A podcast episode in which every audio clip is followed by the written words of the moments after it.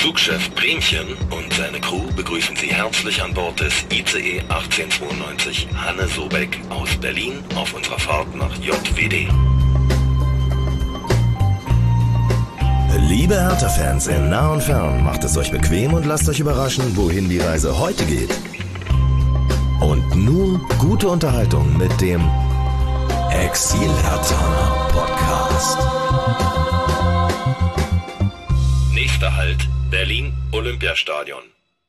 Ja, hallo Hertha-Fans in Berlin, in Brandenburg und weiter weg. Also hallo Exil Hertaner, ich bin Bremchen, ich grüße euch zu einer neuen Folge des Exil Hertaner Podcasts und ja, ich komme gleich zu meinem lieben Gesprächspartner heute. Eigentlich ist sein Vorname Jens, aber wie er mir erzählt hat, wird er in der Regel einfach nur Tide gerufen. Ich hoffe, ich merke es mir und in dem Sinne freue ich mich, dass es heute geklappt hat, dass in Dänemark der Tide in der Leitung ist. Ich grüße dich.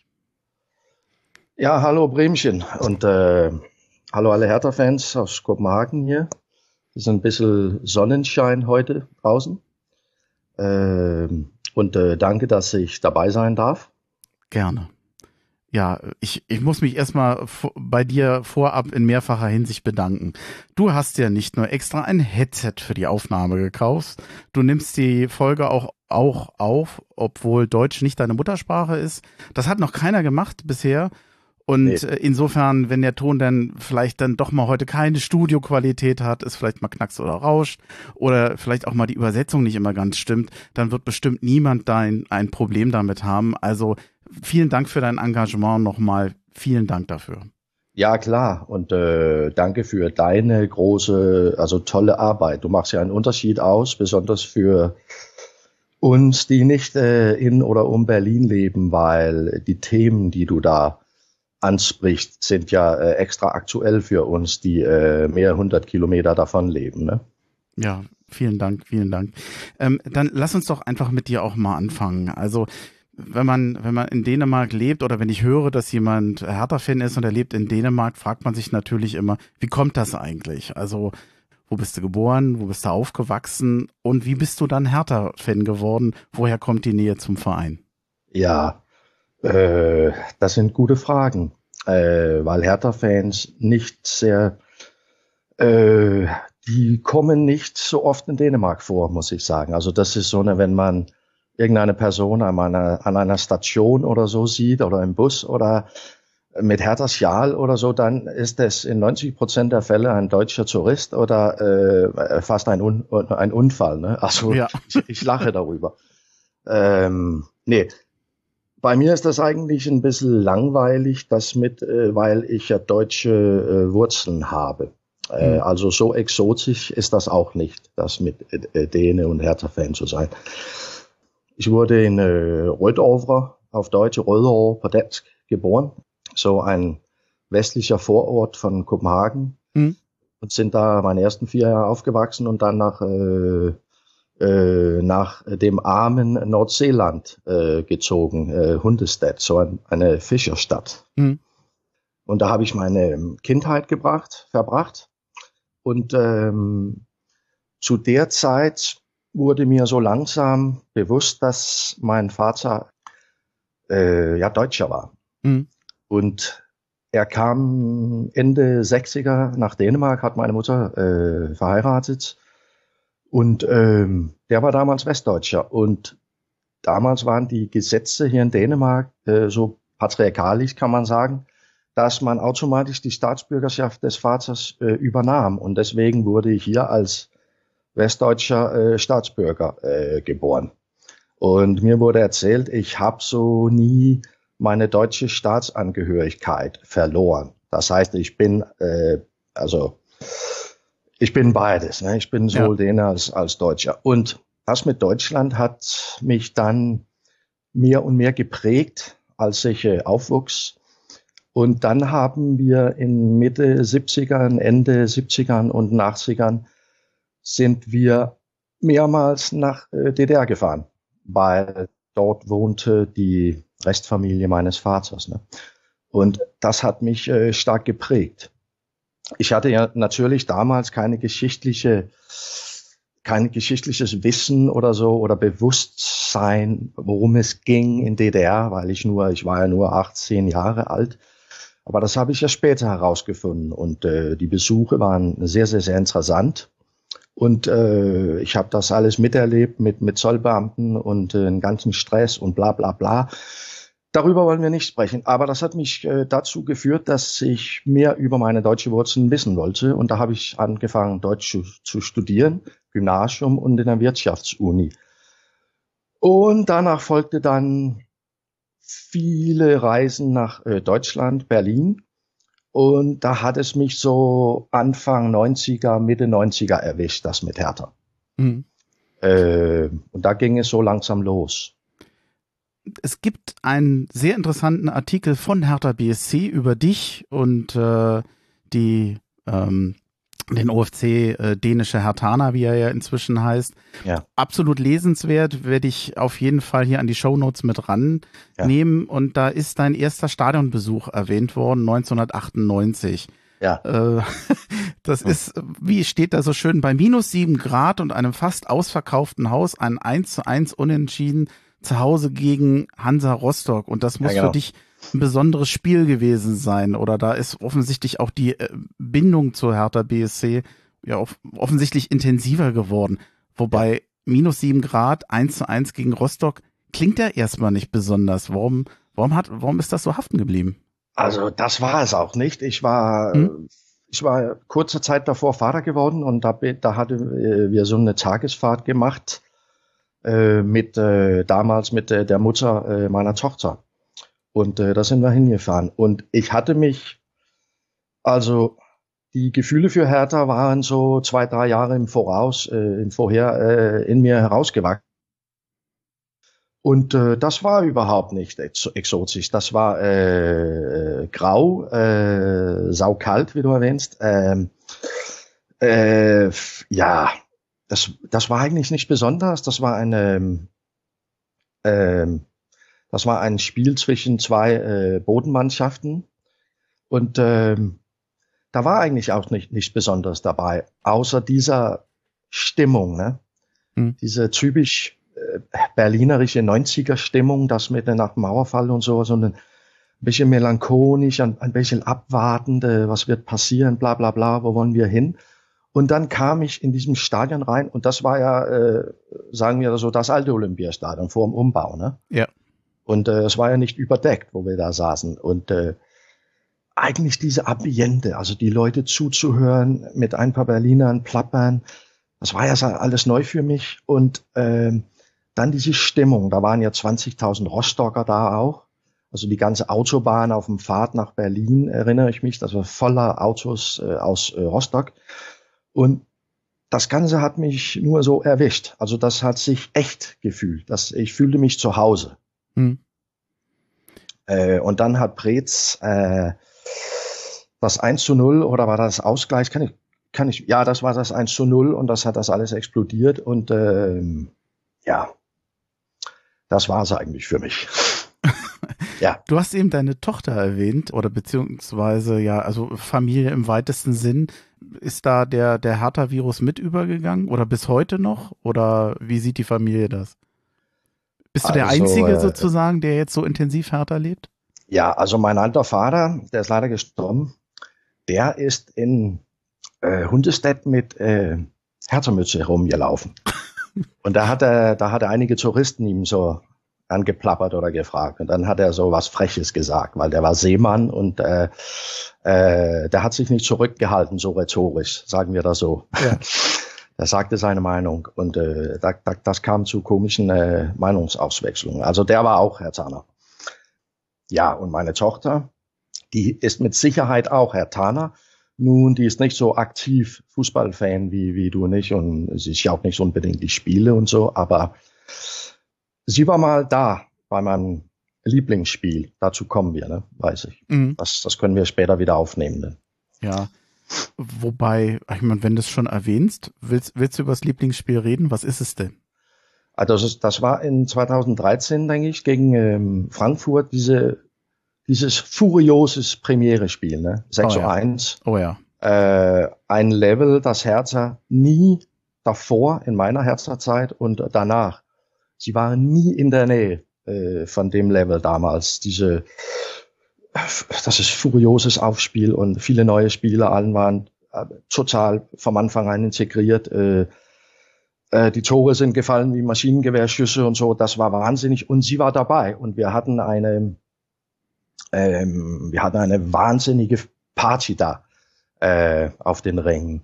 Und am Abend, das war, wenn ich das äh, im, im, im hinterher äh, nachdenke, war das nicht so clever. Also, aber am Abend sind wir in Treptower Park äh, zu irgendeinem Musikfestival hingefahren. Das ist ja mehr oder weniger Uniongebiet. Und äh, sie trug ein Herzertrikot damals. Heute würde ich das nicht machen, aber damals hatten wir Spaß.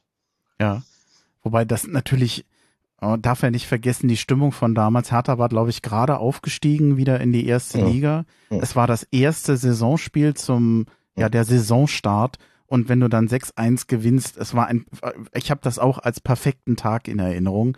Ja. Äh, dann wurde, glaube ich, noch Ronny eingewechselt. Der hat dann auch noch das Tor gemacht. Also ich erinnere mich auch sehr gerne daran, wobei bei mir natürlich noch hinzukommt, wenn man hier in Hessen lebt, ist natürlich dann so ein Heimsieg gegen Frankfurt nochmal auch was Besonderes aus meiner Perspektive. Aber ja, kann ich, genau. kann ich gut verstehen. ähm, Wo es ein Lieblingsspiel gibt, und ich sage ja immer mit dem Augenzwinkern, die Auswahl an Horrorspielen ist wahrscheinlich größer.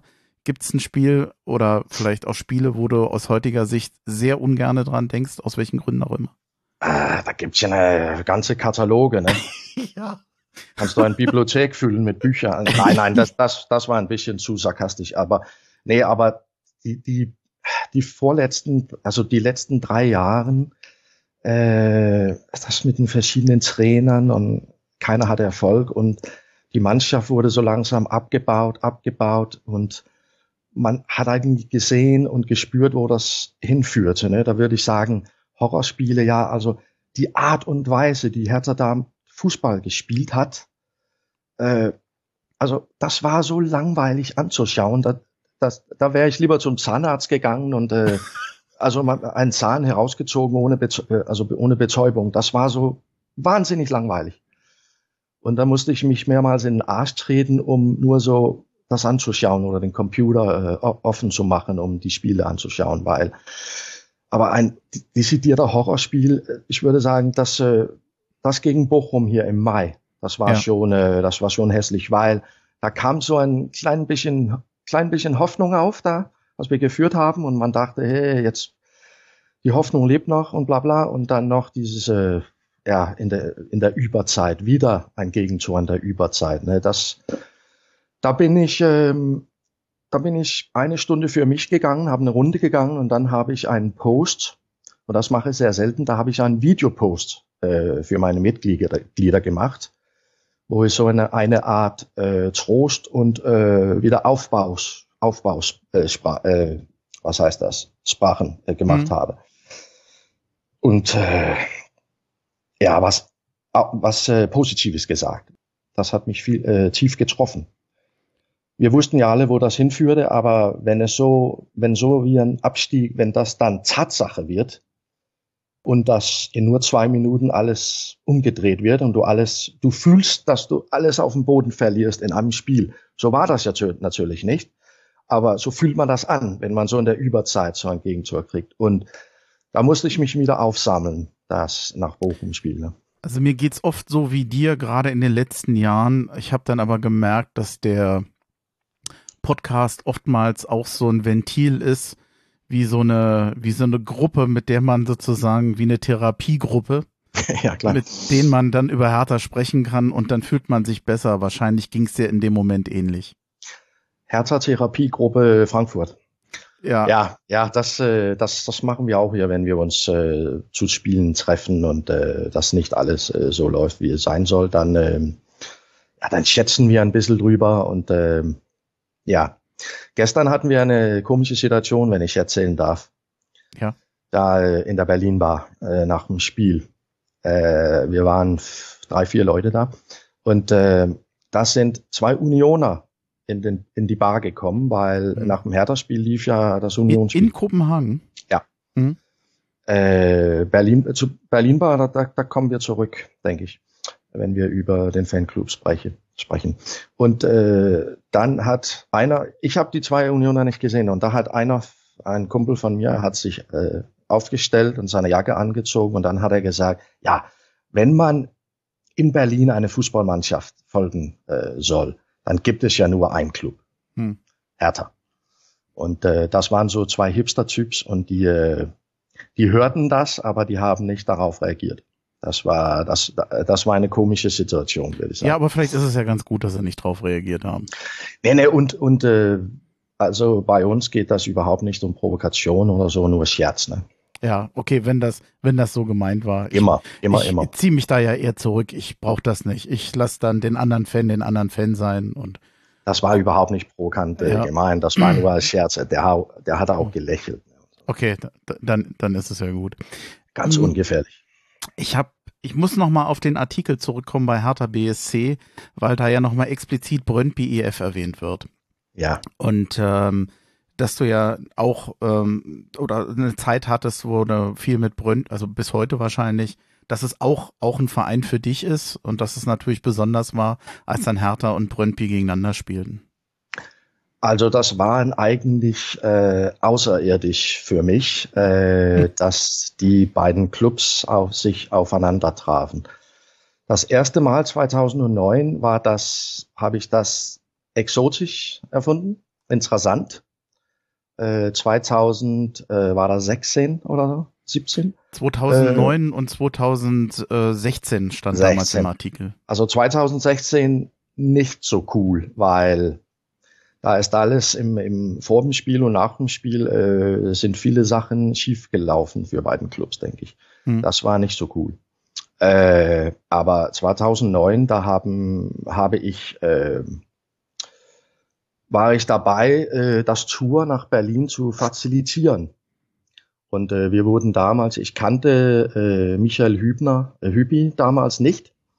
Äh, der hat sich äh, bei dem Hinspiel in Brøndby äh, äh, bei mir präsentiert und hat, der hat uns dann äh, eingeladen in seine Kneipe damals, äh, Sporteck in Schöneberg. Mhm.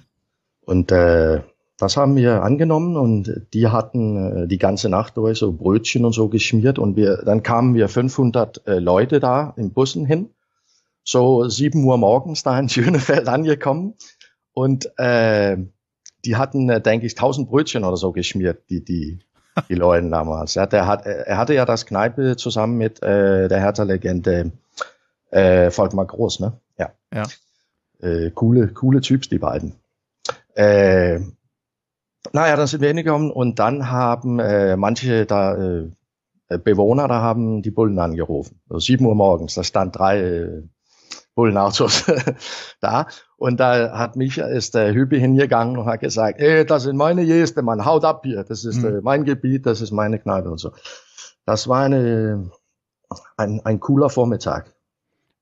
Ja, wobei die Polizei zu rufen schien jetzt ein bisschen übertrieben gewesen zu sein. Dem ja, aber das die, die Lokalen wussten ja nicht, was da los war. Ne? Also, Ach so, okay. Das ja. war eher Angst, als dass ihr tatsächlich da, also eigentlich bestand kein Denk Grund. Ich, prä präventiv.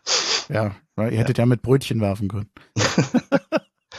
Hey, das war also die Gast Gastfreundlichkeit damals äh, hat mich auch äh, sehr getroffen, weil das war äh, wahnsinnig, was die da gemacht hatten, die die ganze Nacht da. Und äh, ja, die Gastfreundlichkeit äh, und das hat auch bei manchen Bonn-Fans so äh, angekommen, wie also wie das alles da ablief bei Hybium Sporteck. Mhm. Das war ganz cool.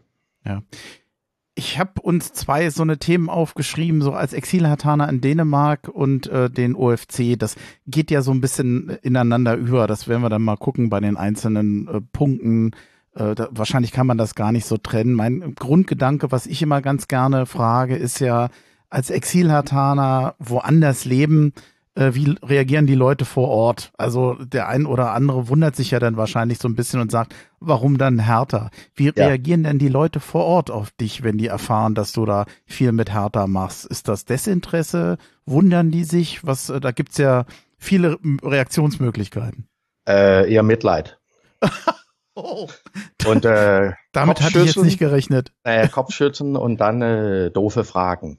Wie so bla bla bla. Ne? Und und äh, wir, also wir kokettieren ein bisschen damit, weil wir so wenige Fans sind. Also da kannst du in, in jedem Kreisliga-Club hier in Dänemark, ne? Mhm. Kreisliga 5, da kannst du auf Facebook gehen und die haben mehr Followers. Und da wohnen vielleicht nur 1200 Leute in der Stadt, aber die haben mehr Follower als, als meiner Fanclub bei Facebook in Dänemark. Das sagt ja irgendwas aus über äh, die Einschlagekraft von Hertha hier in Dänemark. Äh, nee, wir kokettieren mit damit, dass wir äh, wenig, aber da, dafür exklusiv sind. Ja. Aber ich finde das genau das, ich finde genau das richtig geil. Genau so ist es richtig. So ist das. Ja, auf jeden Fall. Ke ähm, keiner, keiner ist darauf gekommen, Hertha-Fan zu, zu werden, aber wir sind so eine exklusive Truppe, 50 Leute oder so, und wir, wir haben Spaß untereinander. Wir finden das ganz, ganz cool. Mhm. Und wir brauchen kein Mitleid. Wir würden nie tauschen mit irgendetwas an einen anderen Club. Kannst du glauben. Ja, was, was macht's denn eigentlich äh, in Dänemark am schwersten, Hertha-Fan zu sein? Oder wo sagst du, was ist das, was so am schwierigsten ist? Wahrscheinlich was ähnliches wie sonst auch bei anderen Exil-Hertanern. Die, ja. die Entfernung und die Kosten wahrscheinlich? Äh, ich, ich denke, in der, in, in der ersten Linie ist das ja äh, Sports, äh, sportliche Durchschlagkraft. Also mhm. hier wird äh, ständig Bayern, äh, Dortmund Jahr für Jahr gezeigt, Champions League, bla bla, und die haben ja auch eine gewisse Erfolg, mhm. wenn nicht äh, manchmal viel Erfolg. Darum geht das natürlich und ähm, dann äh, das auch mit äh, also dänischen Spielern dass die hinkommen und äh, ein bisschen Erfolg haben oder so. Hm. Aber das heißt, man berichtet erstmal sehr wenig über Hertha und zeigt die auch kaum die Spiele? Oder es ist einfach gibt keine werden, Aufmerksamkeit dafür? Ja, die Spiele werden gezeigt, aber äh, so besonders Aufmerksamkeit auf äh, Hertha äh, gibt es hier nicht. Das gibt es ja auch mit Wolfsburg nicht oder äh, äh Augsburg oder was weiß ich. Mhm. Das heißt, ein dänischer Spieler kommt dazu oder ein dänischer Trainer, dann gibt es ein Winzel äh, mehr Interesse, aber äh, nicht mehr dann das. Ich denke nur einfach, dass Hertha unter dem Radar gegangen ist hm. in vielen Jahren. Ne? Das ist aber ein bisschen komisch oder das ist ein Paradox, weil wir haben uns ja im Voraus hier darüber gesprochen, dass Berlin ist eigentlich das beliebteste Reiseziel von denen. Da ja. kann man sich wundern, dass da äh, der Funke nicht gesprungen ist zu, zu Fußball und so. Aber, und jetzt kommt ein großes Aber.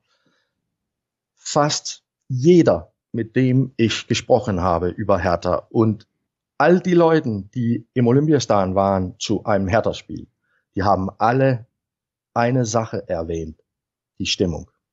Also das, das finden alle Leute, die dahin fahren, imposant. Hm äh, vielleicht das Sportliche oder die, das Spiel oder die Qualität äh, des Spiels eher nicht, aber die Stimmung und die Ambiente im Olympiastadion. Fast alle erwähnen das als außergewöhnlich. Aber das heißt ja nicht, dass die, dass man so über Nacht Hertha-Fan wird. Das ist eine andere Sache. Hm, wir, hat, wir hatten das gestern ja schon mal als Thema, wo ich sagte, ich, ich fürchte, dass man bei Hertha BSC ein bisschen unterschätzt, diese Kombination aus Berlin und Stadionbesuch, ich glaube, also ich kenne einfach zu viel Exil-Hertaner, bei denen das mal der Einstieg war, um Hertha-Fan zu sein. Ja, klar, Marcelinho war bei vielen ein Grund, aber eben auch viele sind eigentlich als Tourist nach Berlin gekommen und als Hertha-Fan wieder gegangen, weil sie mal zu einem Spiel gegangen sind. Das ist so schade, dass äh, ich verstehe das auch nicht, wenn man bei der Deutschen Bahn heute bucht. Man kann ja zwar Tickets äh, sich besorgen, also Zugtickets, aber man kann ja noch mehr machen. Man kann Hotel, Unterkunft und so, dass es da kein Angebot gibt, auch äh, noch ein Stadion zu besuchen, einen Stadionbesuch ja. zu machen. Ja. Ich glaube, dass das schon ein besonderes Erlebnis ist, dass es das weiterhin ist, auch in der zweiten Liga. Ja. Und manchmal hab, nehme ich das immer so ein bisschen als verpasste Chance wahr. Ja. Das ist also schade. Da, da, da, erwähnst du was, äh, Vermarktung und äh, da wissen andere Leute viel mehr als, als ich und äh, und äh, da will ich mich nicht äh, als Klugscheißer da setzen, aber da könnte man ja sicherlich auch oder hätte machen können in der in der in der Vergangenheit hätte man mehr machen können, um äh, Herzer ja. so als Fußballclub zu vermarkten. Ähm, zwei Sachen noch. Wir haben hier eine eine, ein, Reise, ein Reisebüro, ähm, Groundhopping, und ich mache nicht Werbung dafür, aber der macht sehr viele Touren nach Berlin und der, der, der ähm, unterstreicht immer auch die Außergewöhnlichkeit äh, der Stimmung im Olympiastadion. Ne? Also der verkauft das sehr gut. Und ähm, aber wie, wie wir auch uns auch hier im Voraus gesprochen hatten, dass die meisten haben ja schon einen Lieblingsclub, dänisch, einen, dänisch, einen dänischen Verein oder englischen oder was weiß ich denn oder einen deutschen und da, wenn man da hinfährt und hat und man Sympathie hat für BVB oder was weiß ich denn, äh, dann wechselt man ja nicht wegen der Stimmung im Stadion. Das heißt nicht, dass man nicht eine tolle Erlebnis, äh, tolles Erlebnis haben kann, aber man wechselt ja nicht so den Club, so eine willkürlich. Ne? So geht mhm. das eigentlich nicht. Das heißt, fährt man als erwachsener Mensch, Fußballfan, ähm, nach Berlin und geht ins Olympiastadion, dann wird man echt Hertha-Fan über Nacht. So geht das einfach nicht. Ne? Das muss man, äh, das muss ja von Kindheit aus passieren. Das muss von von den Vätern oder äh, Großeltern oder Freunde oder so kommen. Und da gibt es eigentlich keine kein Fanbasis hier in Dänemark. Das heißt, die Erbe von Hertha oder äh, diese, diesen Reiz oder die Leidenschaft für Hertha kann nicht weitergegeben wird, äh, werden. Mhm. Gibt das, macht das Sinn, oder? Ja, also ich glaube, dass es auch wirklich Besuche gibt, wo so eine Initial, ich, ich glaube, es gibt viele Wege, wie man zum Fußball finden kann. Ich glaube, dass eine, eine familiäre Prägung äh, etwas sein kann, was langsam ja, wächst. Ich glaube aber auch, bei anderen gab es ein, war ein Stadionbesuch, eine Initialzündung und ab dem Moment äh, kam die davon nicht mehr los. Also ich weiß nicht, ob es die eine Lösung und den einen Weg gibt, weil es einfach zu viele Geschichten gibt, wie Leute manchmal zum Fußball oder zu einem Fußballverein kommen. Also die netteste, die ich kenne, ist, dass jemand gesagt hat, er ist Hertha-Fan geworden, weil Hertha das erste, du kennst doch diese Panini, diese Fußballalben. Ja, genau da war Hertha die erste Mannschaft, die er fertig gesammelt hatte. Ja, und ab ja. dem Moment hat er sich für Hertha interessiert. Also das manchmal ist, ja, ist, das reiner Zufall. Ne? Das ist ja so eine niedliche und ungewöhnliche Geschichte. Ich liebe die. Und soweit zu dem, also ich glaube, es gibt viele Wege. Es gibt nicht nur den einen. Weil die netten Trikots hatten oder so, hört man auch, ne? Oder weil, weil äh, wenn, wenn das äh, Mädels sind, so eine, die, die einen netten Lieblingsspieler bekommen ja. oder so. Also ja. nichts oh. ist richtiger äh, oder besserer als äh, anders. Ne? Also ich kenne so viele Frauen, die von Zverisons Augen geschwärmt haben. Manchmal kommt auch das mit dazu. Das stimmt. Kann passieren. Äh, oh, Tobias Gran war, glaube ich, ein Schwede. Da sah ja auch eher aus wie ein Model. Aber ich glaube, ah, ja ähm, das, das ist auch nur eine Variante. Er war auch, auch mehr Model als Fußballer. Wahrscheinlich. Oder ich glaube, er war auch das bessere Model als Fußballer, aber das ist eine andere Geschichte. naja, ja, gut, das, das machen wir mit dem Augenzwinkern. Ja, klar. Ähm, ja, ganz wichtiger Aspekt, der OFC dänische Hertaner. Es ist, ja. wenn ich es richtig gelesen habe, der älteste Hertha OFC jenseits von Deutschland, 2002 gegründet als dänische Berliner, ja. inzwischen äh, firmiert er unter dem Namen dänische Hertaner. Wie kam es denn dazu? Also sich für Hertha zu interessieren ist ja eine Sache, aber dann OFC zu gründen, da steckt ja mehr dahinter. Da muss man ja auch noch andere finden, mit denen man das macht. Also zum allerersten Jahr das mit, dass wir, dass wir der älteste ausländischer Fanclub OFC von Hertha ist, das wurde mir mehrmals erzählt und äh, das kann mhm. man ja auch äh, faktuell nachgehen. Da gibt es keine anderen vor uns. Mhm. Was danach gekommen ist, äh, vielleicht dann Schwedisch oder so, das, da habe ich keine, das weiß ich nicht. Äh, ja, und äh, nee, die Vorgeschichte ist, ist ja eigentlich, dass ich persönlich so den Nahboden äh, untersucht habe für Fanclubs und da bin ich damals äh, auf dieses Konzept gekommen, UFC. Das war ja so, also das Internet hat sich schnell ausgebreitet da in, äh, nach dem 2000, Jahr 2000 und äh, da könnte ich das nachstudieren, dass es das gab und dann haben wir an einer Gründung ähm, gearbeitet und da muss ich eine Person erwähnen, äh, Andreas aus der Fahnenbetreuung. Hm. Der war äh, in die ersten Jahren und auch später so unser Pate. Ne? Also der hat sehr, sehr viel geholfen, ist da persönlich eingestiegen und hat uns so viel geholfen und äh, mit mir kommuniziert. Und da dachte ich, hey, machen wir das. Wir können gut 20 Personen aus meiner äh, Umgebung, äh, Freunde, äh, andere Bekanntschaften und so äh, sammeln. Und dann haben wir das gemacht. Diese, was heißt das, dass man macht für so eine äh, nicht Gesetze, aber was heißt das? Ja, die Vereinssatzung und so. Ja, es ja, gibt ja sowas. so Ja. formale Sachen, Ja, ja. die man bestimmen muss. Vier, vier Zeiten, ne, habe ich, Mhm. vier Seiten habe ich hier gemacht auf Papier, so in der Nacht kann ich mich erinnern. Und dann dachte ich, jetzt machen wir es, jetzt schicke ich das hin und dann und dann bekamen wir dieses Diplom oder so, Diploma von Hertha und dann war ja das, dann war das ja offiziell. Dann vergingen eigentlich viele Jahre ohne, da war nicht viel los hier. Ähm, äh, wir waren diese 25 Leute und äh, Was ich schon erstaunlich viel finde übrigens. ja, aber dann 2008 oder 10 oder 12 oder wann war das, habe ich dann das, die, äh, das, das, die Facebook-Page gegründet. Und davon ging es ja ein bisschen schneller. Ne? Heute sind wir 58 äh, eingetragene Mitglieder. Und ähm, das ist eigentlich ganz okay, weil wir wollen so keine Freiläufer. Wir wollen nur Leute, die sich für Hertha interessieren und äh, die leidenschaftliche Hertaner sind. Alles Mhm. andere wäre Quatsch oder macht keinen Sinn. Ähm, aber Andreas hat uns äh, so durch die Jahre geholfen und äh, ich habe eine wahnsinnige Gastfreundlichkeit von Hertha und äh, Fahnenbetreuung und äh, überall erlebt, wo wir hinkamen. Also ich wurde mehrmals in in den VIP-Lounge nach dem Spielen äh, invitiert und äh, zum 10-Jahres-Jubiläum 2012, da hat Andreas uns eingeladen und äh, uns ein Trikot geschenkt mit, äh, da stand so unser Name hinten und, und die Zahl 10 für, also 10 Jahres Jubiläum. Ich wurde wieder porträtiert bei Hertha und ähm, wir Hertaner und ein paar Zeitungen haben gerufen, Berliner Zeitung und wollten wissen, wo, also worum geht das hier mit, mit diesen bekloppten Dänen und so. Also die Geschichte ist mehrmals erzählt worden. Und heute sind wir ja so äh, in aller Bescheidenheit eine feste Bestandteil der Hertha-Familie. Ne? Das sowieso.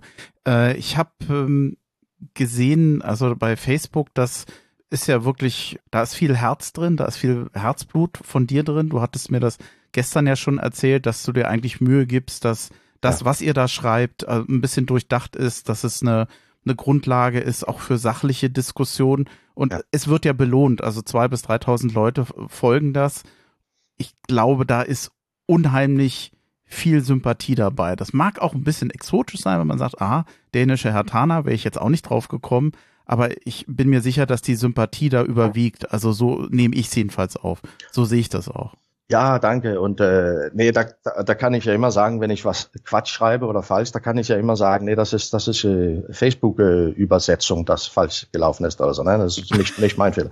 Nee, Scherz zur Seite. Also da habe ich ja auch ein, sagt man so auf Deutsch, so ein Fachschaden oder eine Fachkrankheit, weil ich ja auch äh, Sportjournalist bin und war und äh, da kann ich da, also da bin ich eigentlich gespalten. Äh, leidenschaftlicher Fan, das eine und das andere ist so äh, journalistisch, das alles so im, im Metaplan, im Helikopter zu, äh, äh, also zu äh, interpretieren und sehen, hey, was ist hier los? Weil wenn man immer so äh, im Gewalt seiner Gefühle lebt, dann ah, das, dann wird das so ein bisschen schrill. Ne? Hm. Na Und, äh, und wenn man umgekehrt nur so analysiert und faktuell ist, dann wird das auch langweilig. Und dann, ich versuche einfach diese schwere Mischung zwischen die beiden. Ne? Ob das gelingt oder so, das weiß ich nicht, aber das soll in Ordnung sein, was wir da auf Facebook machen. Das ist, das muss in, in Ordnung sein.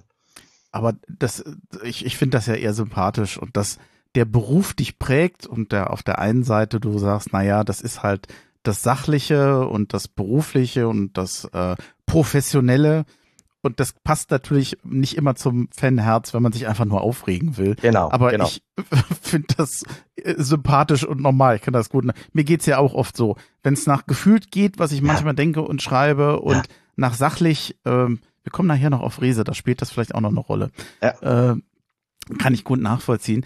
Äh, Ich würde das gerne nochmal erwähnen, weil ich das kenne, dass ab dem Moment, wo Hertha-Fans irgendwo zusammen sind, sich organisieren, du hast meistens eine gute Seele.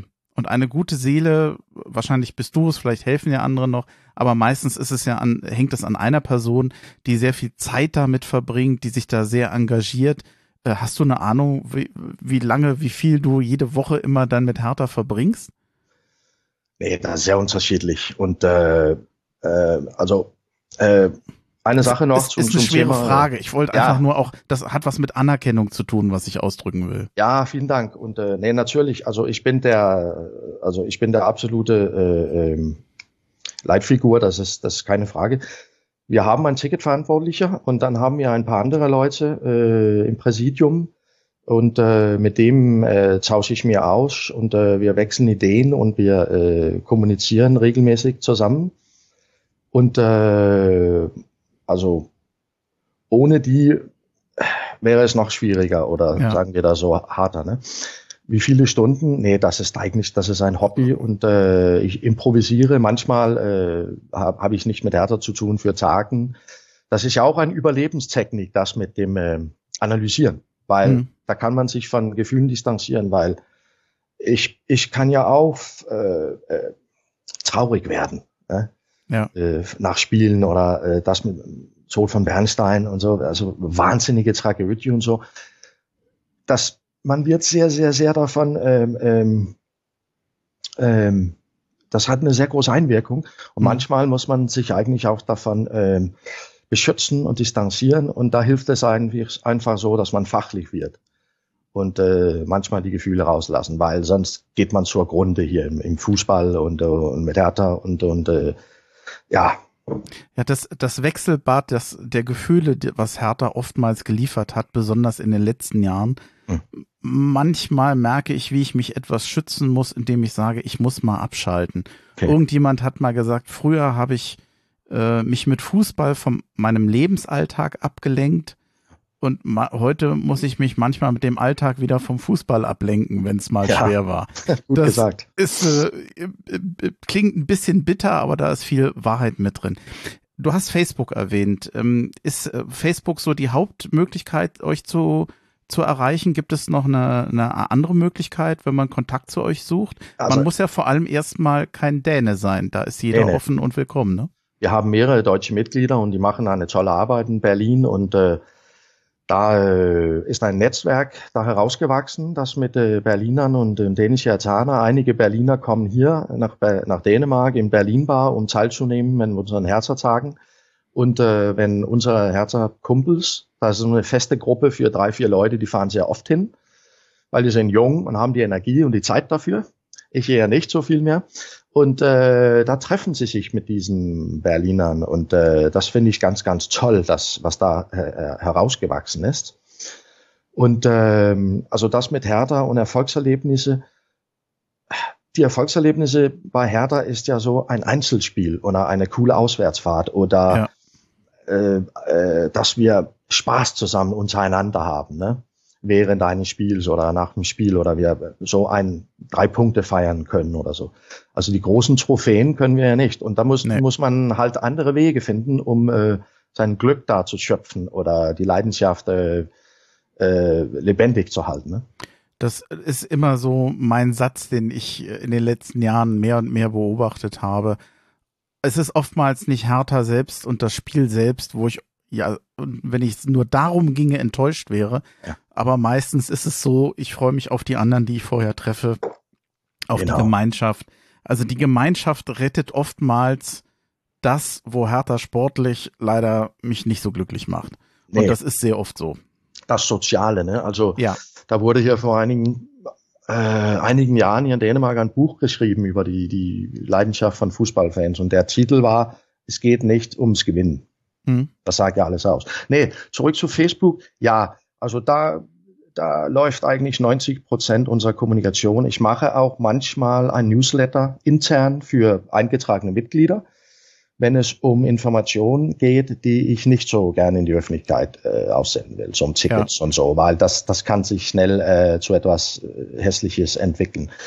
Äh, aber sonst ja Facebook und äh, da kann man auch mitmachen und uns kontaktieren. Da steht auch ein E-Mail irgendwo. Äh, und ein, letzt, ein letztes Wort dazu. Wir sind ja nicht so homogen, äh, weil ja. wir über das ganze Land zerstreut sind und so. Und äh, das macht es schwierig, sich physisch äh, zu treffen.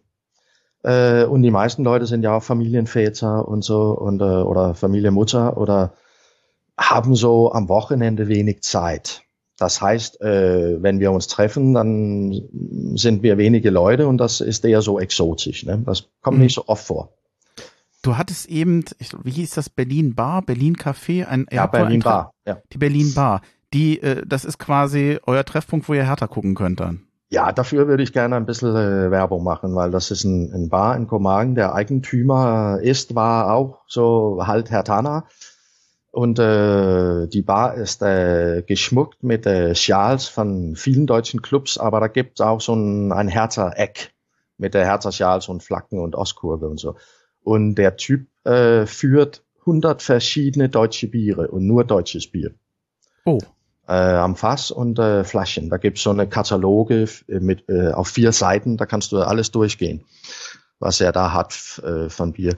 Und der zeigt immer Hertha-Spiele. Nicht immer Union, nicht immer Bayern und so, aber immer Hertha-Spiele. Und äh, da treffen wir uns so ein, zweimal äh, im Monat und äh, plaudern und we aus, wechseln Ideen und äh, ja, nur die, die Hertha-Leidenschaft äh, am Feuer äh, halten wir da. Und manchmal kommt auch äh, neue Leute, deutsche, inter interessante Leute dazu und dann können wir so langsam das Netzwerk ausbreiten. Ja.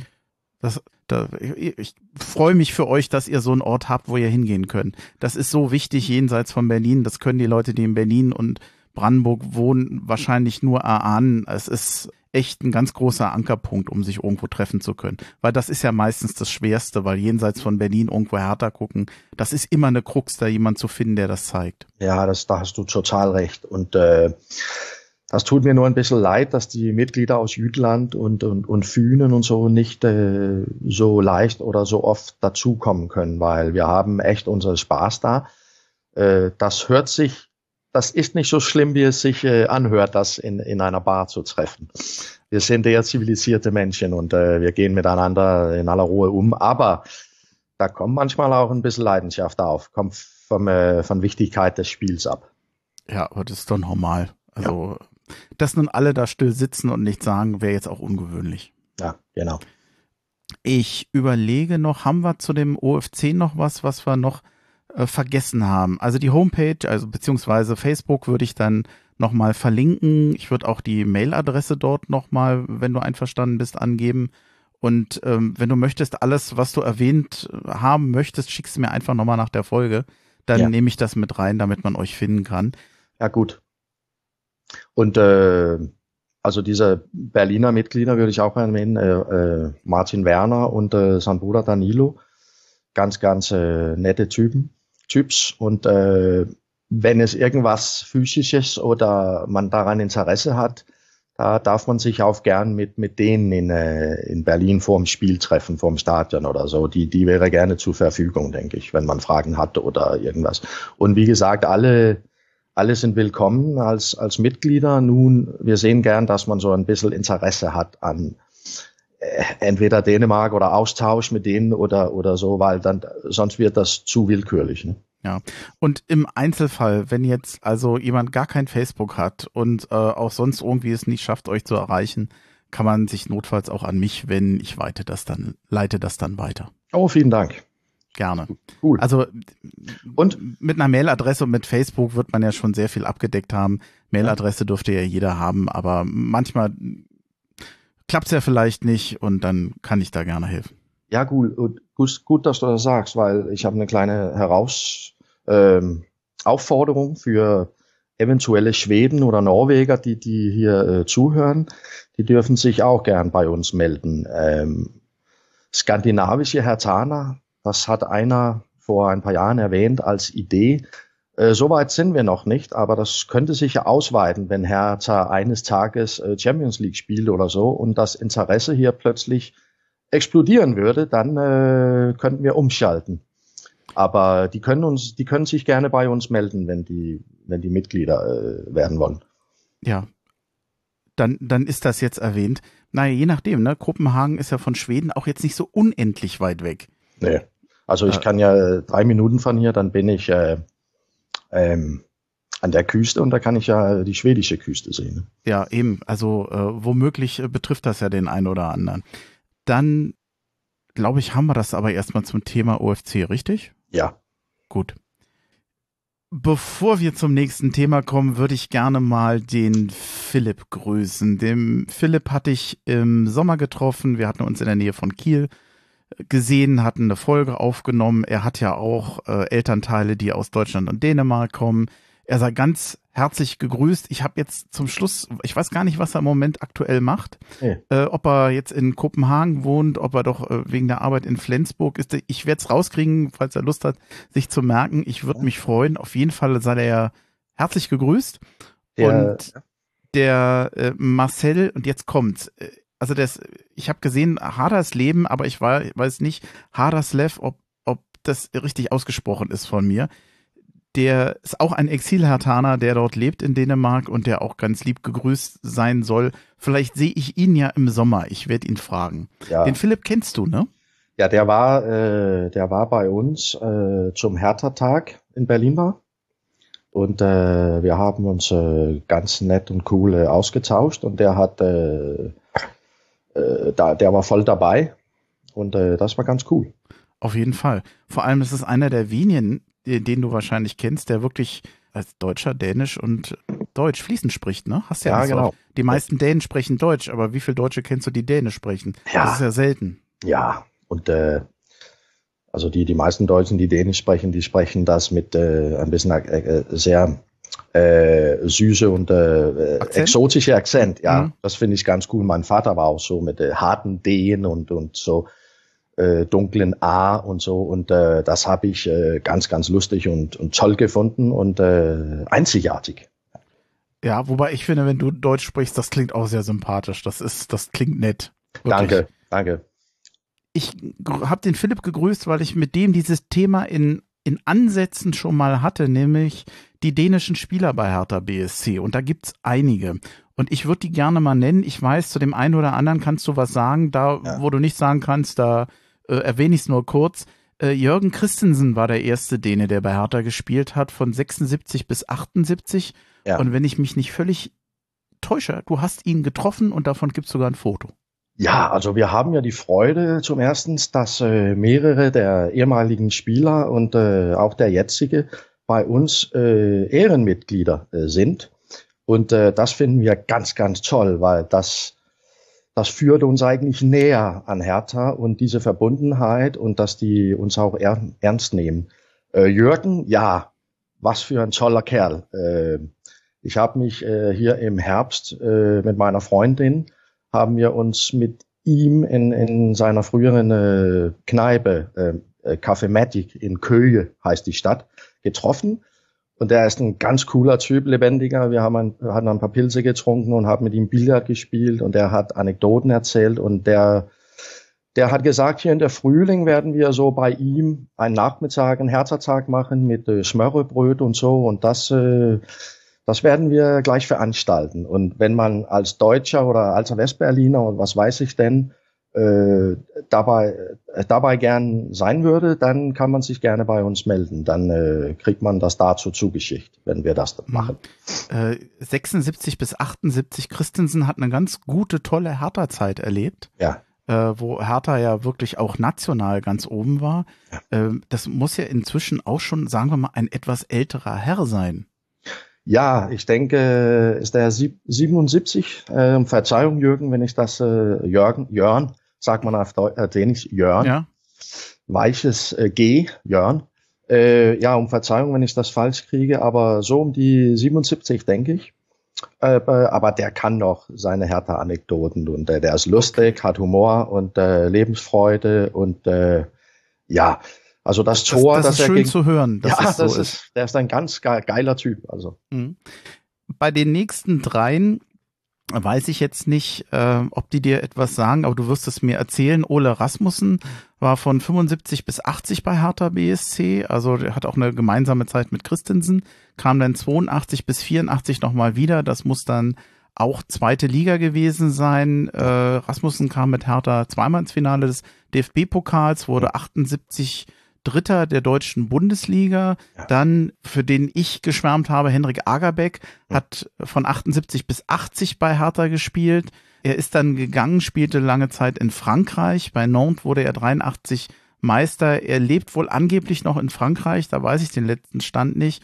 Und als dritten, äh, wobei da ist leider noch eine tragische Komponente dabei, Sören Skoff äh, machte sieben Spiele, äh, äh Quatsch, sieben Tore in 48 Spielen für Hertha BSC, 83 bis 85, das müsste auch zweite Liga gewesen sein, beendete 87 seine Spielerkarriere. Er ist allerdings, ähm, und das war mir gar nicht so bekannt, leider schon verstorben im ja. August 22, er hat dann in der Schweiz gelebt. Ja. Ähm, kennst du einen von den Spielern? Sollen wir dazu noch was sagen oder soll ich zum nächsten kommen? Also mit Ole habe ich mich vor einigen Jahren kurz äh, ausgetauscht. Der, äh, der ist oder war Landmann in der Stadt äh, Nestwit äh, auf, mit Südseeland.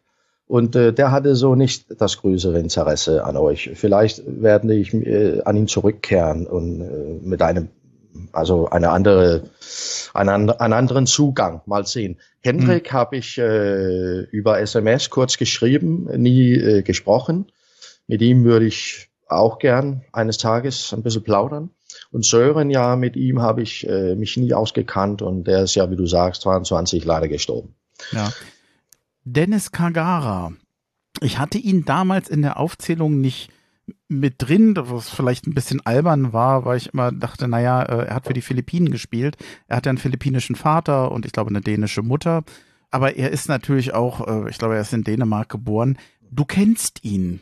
Ja, also Dennis habe ich ähm, kennengelernt, als er, der hatte ja ein Traumpremiere für Hertha gegen Bayern und hatte äh, irgendeinen Starspieler, der Franzose damals äh, für Bayern, kann ich mich nicht an ihn erinnern, äh, total ausgeschaltet da. Und äh, aber dann nach neun Spielen sich leider hässlich verletzt. Und da habe ich ihn so in den, ähm, sagen wir da so, schweren äh, ähm, Monaten bei seinem mhm. wieder, äh, also wieder, äh, wenn er sich wieder auftrainiert hat, habe ich ihn besucht und da wurden wir so langsam Kumpels. Und die Verbindung besteht noch. Der kommt auch manchmal zu unseren Hertha-Tage, äh, bekennt sich zu Hertha und ist ein ganz, ganz cooler Typ. Der arbeitet heute in der Versicherungsbranche und äh, ja, voller Lebensfreude, toller Kerl, gut trainiert, gut gebaut. Äh, ja, guter Kumpel von mir. Mhm. Das heißt, der ist noch richtig fit. Ja. Okay. Sieht so aus. Also ich würde mich nicht mit so mit ihm streiten, würde ich sagen. okay. 2004 bis 2008 war er bei Hertha BSC. 2019, wenn man Wikipedia glauben darf, hat er seine Spielerkarriere beendet. Ja. Ähm, etwas weniger bekannt wahrscheinlich, weil er war nie erster Torwart. Ich glaube, er war immer Vertreter, war Kevin Stur-Ellegard ja. von 2005 bis 2007. Ähm, er hat noch weiter Fußball gespielt. Ich hatte da ein bisschen reingeguckt, aber ich hatte jetzt nichts mehr Explizites, was er heute macht. Nee, heute ist er Fußballkommentator und ich stehe auch mit äh, ihm in Verbindung. Ganz, ganz sympathischer Typ, netter Kerl, ist auch mit äh, Dennis befreundet. Und äh, ja, Dennis übrigens trifft sich ja auch hier manchmal mit äh, ehemaligen Hertanern. Da war der, ah. Malik, der Malik Fatih war hier vor einem Jahr. Und cool. äh, ja, da waren die Fußballschauen und da hätte ich eigentlich dahin fahren sollen, aber ich war leider krank. Ja, schade. Ja. ja. Äh, nee, äh, Kevin ist auch Ehrenmitglied und der hat uns versprochen, dass er auch eines Tages zu irgendwann Hertha-Tag kommt und über seine Erfahrungen. Der bekennt sich auch zu Hertha und hatte, obwohl er wenige Spiele absolviert hat, bekennt sich, er hatte da eine gute Zeit, sagt er. Mhm. Aber er ist ja auch sehr früh nach Berlin gekommen. Ne? Der war ja äh, Nachwuchsspieler. Der ist ja als als ja junger Mann nach Berlin gekommen. Da das ja. ich stell mir das schon immer besonders vor. Also ich habe ja Berlin erst dauerhaft so verlassen, da war ich 25. Hm. Äh, gut, da ist man selbstständig und erwachsen genug, um alleine zu leben. Das ist man mit 18, 19 schon. Aber man verlässt ja schon sein gewohntes Umfeld. Das ist ja schon ein bisschen, bisschen was anderes. Oliver Christensen ist auch jung gekommen. 21 bis 23 war er bei uns. Er spielt jetzt, also wobei Spielen ist leider, leider nicht ganz der Fall. Er ist nach Italien gewechselt zum AC Florenz. So Smalltalk hattet ihr schon mal. Ja. Ich fand es sehr schade, dass er gegangen ist. Ganz extrovertierter, cooler Typ, aber naja, vielleicht hat es irgendwie nicht gereicht. Hertha brauchte Geld. Nee, also den kennt ja alle Hertaner. Äh, Ja. Äh, äh, also und äh, der hat sich sehr auf sich aufmerksam gemacht, weil er so ein lebendiger Typ war Mhm. mit Humor und äh, äh, gute Körpersprache und, und, und, und Spaßvogel. Äh, ja, ich habe ihn mit, mit, nach dem Spiel gegen ähm, vor ein paar Jahren gegen Union getroffen, da am Sonntag das Spiel der Regionalliga und da haben wir so ein 20 Minuten geplaudert und äh, der wurde auch Ehrenmitglied und da sagte ich, nächstes Mal, dass wir uns treffen, dann spielst du da im Olympiastadion in der ersten Mannschaft. Hat er abgesprochen und, und das ist tatsächlich, tatsächlich so gekommen. Das Coole mit Oliver ist, dass seine Familie äh, sich sehr an unserem Facebook-Page beteiligt haben. Also sein Vater ähm, und Mutter und äh, Großmutter und äh, mehrere von seiner Kindheitsstadt da, Kertemene, die haben sich alle eingemischt, kommentiert und, und jetzt kommt das Coole. Die machen das noch. Mhm. Ja. Ja, das ist für die natürlich auch ein schöner Kontakt zum Sohn oder aus der eigenen Familie oder Freunde noch Kontakt zu halten, ne? Wenn der, wenn der geht, wenn der in einem anderen Land ist, ist ja eine, eine, eine schöne Möglichkeit, äh, Kontakt aufrechtzuerhalten oder über Ja, so ein genau. bisschen teilzuhaben, Genau. vielleicht. Ähm, das ist wahrscheinlich in einer ähnlichen Fassung, äh, auch mit Gus Gustav Christensen. Das ist jetzt, jetzt der einzige Däne, der aktuell bei, bei Hertha spielt. Als er gekommen ist, war 18 Jahre alt. Das war im Sommer 2023. Ja. Inzwischen ist er 19, gespielt, eingewechselt wurde er gestern auch. Äh, auch jemand, zu dem du, glaube ich, was sagen kannst. Ja, Und also, den du auch sehr magst. ja, genau. Also äh, mit Gustav, da ist was ganz Neues für uns passiert, ganz Freuliches, Erfreuliches. Das ist, dass wir so zum ersten Mal äh, direkt mit einem aktuellen Hertha-Spieler in, in Kontakt stehen. Das heißt nicht, dass ich ihn äh, dreimal pro Woche beleidige oder so, aber äh, manchmal ein paar, ein paar Sätze hin und her. Und der ist auch bei unserem Facebook-Page tätig. Der liked äh, unsere Posts und äh, manchmal kommentiert er auch ein bisschen. Ich habe auch den, äh, den Eindruck, dass sein Vater auch dabei jetzt eingeschaltet, zugeschaltet ist. Und das ist ja für uns sehr cool.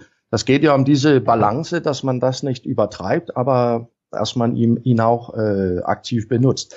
Der ist noch sehr, sehr jung, wie du sagst, und äh, äh, ich denke, äh, aber ich denke, der ist ein, ein äh, also ich habe sehr wenige Eindrücke von ihm, aber ich denke, der will sich da reinbeißen. Also der, der Typ hat Wille, der hat äh, Physik, Kraft und äh, der gibt, der gibt nicht so leicht auf. Der wird kämpfen für, für einen Mhm. Stammplatz oder was weiß ich denn. Ne? Und äh, ich freue mich zu sehen, wie er sich äh, entwickeln wird, weil die Jahre von 19 bis 21, da, da geht die Entwicklung ja meistens sehr, sehr schnell für, für Topspieler. Ja.